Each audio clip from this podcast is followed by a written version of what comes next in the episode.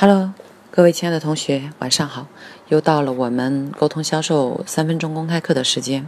今天呢是第二十八课。因为昨天我出差扬州，讲了大半天的课程，所以现在嗓子不是特别的舒服。那声音如果听起来比较小呢，你可以把手机的音量调到最大，就很清晰了。OK，进入我们今天的分享。我们想在今天教大家一个。沟通的过程当中，马上吸引对方注意力的方法，因为这个时代呢，信息爆炸，我们每天会接受来自于各种渠道的信息，电视的、网络的、手机的，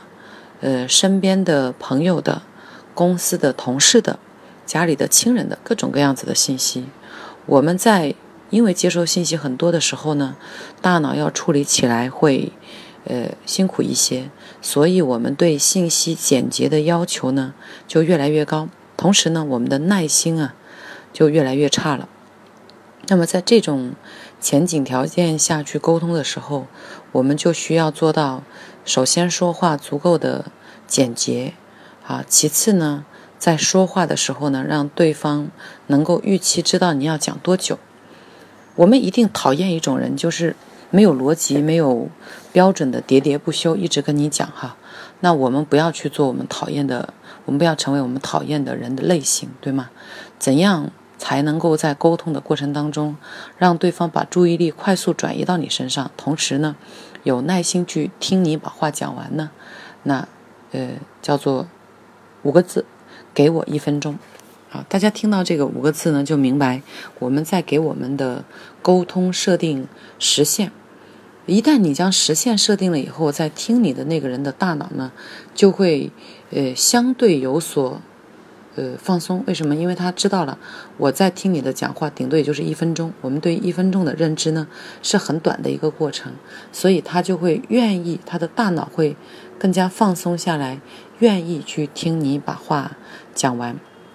呃，这个给我一分钟呢，适用于各种各样的场合啊，比如你正在跟人争论啊。你们俩的关键，呃，你们俩的观念不一致的时候，而你希望他能够听你把话讲完，他又希望你能听他把话讲完的时候，这个时候你突然之间来一句说：“亲爱的，这样，你先给我一分钟，好不好？让我把我的话说完，然后我再给你一分钟，让你把你的话说完，或者我先给你一分钟都可以。这样的话呢，就可以终止你们之间彼此针对性的这种语言，同时呢，大家会。哎，像中场休息暂停一下一样，可以捋一捋自己的思路。这是第一种应用场景。第二种应用场景呢，如果在工作当中，你要去呃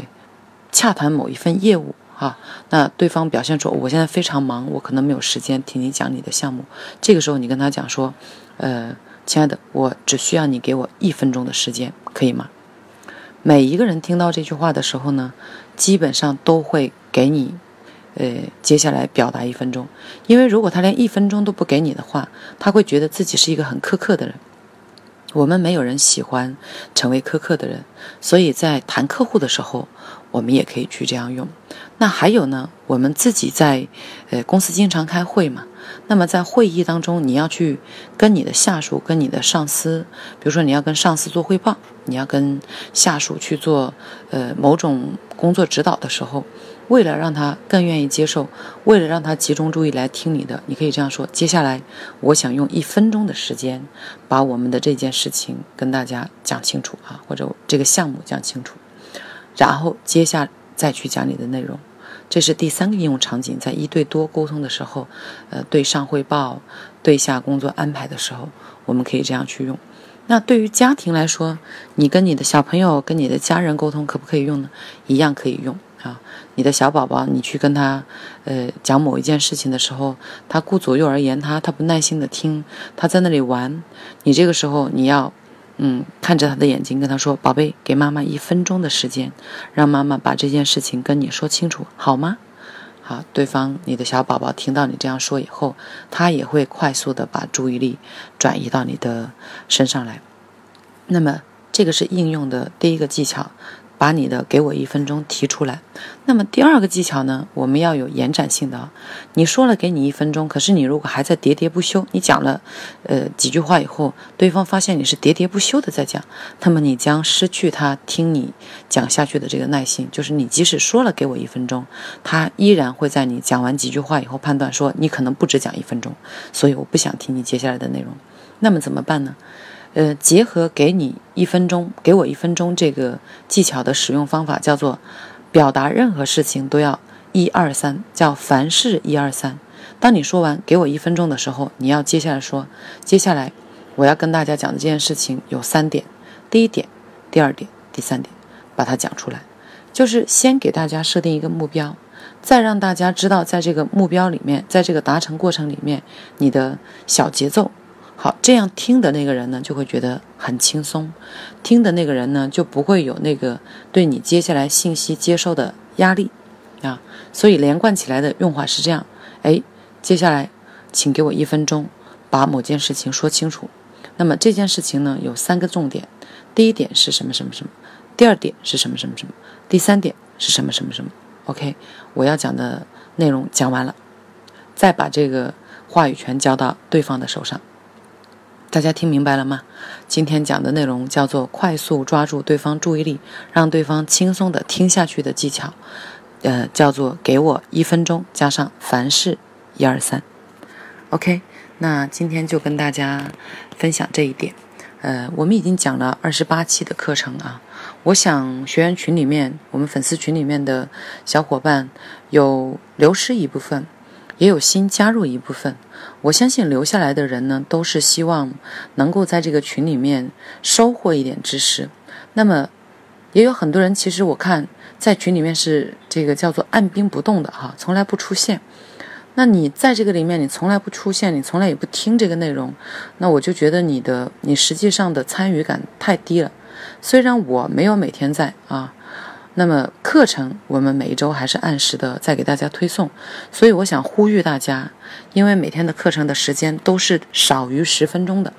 我尽量的缩短在五到八分钟。那么少于十分钟的这个内容，我相信每一个人都是有抽出十分钟的时间来去听的这个可能性的，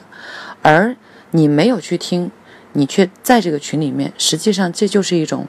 占用别人资源，也同时浪费你自己精力的。一种行为，因为这个群在，它就会有信息。它有信息的时候，你没有去听，没有去关注，它就会成为一种打扰。实际上，这个群就变成像鸡肋一样，嗯，于你而言没有意义，食之无味，弃之可惜。所以，想要有所提升，我想让大家，我想呼吁大家吧，一定要每天抽出来，呃，十分钟的时间。把小杨老师分享的这个课程去听一遍，你听完以后，也许一下子没有办法马上应用，但是相信我，你持续的去听，到一个月到两个月以后，你回顾一下，你会发现在无意识之间，你已经记住了一些内容，在无意识的情况下，有一些方法你已经在应用了啊，也就是说，呃，潜移默化的、不知不觉的，你就进步了。希望我们的。粉丝群在未来呢，真的能够成为一个学习型的社群，大家努力学习，积极互动，然后都各有成长。好的，今天就跟大家讲这些，我们明天见。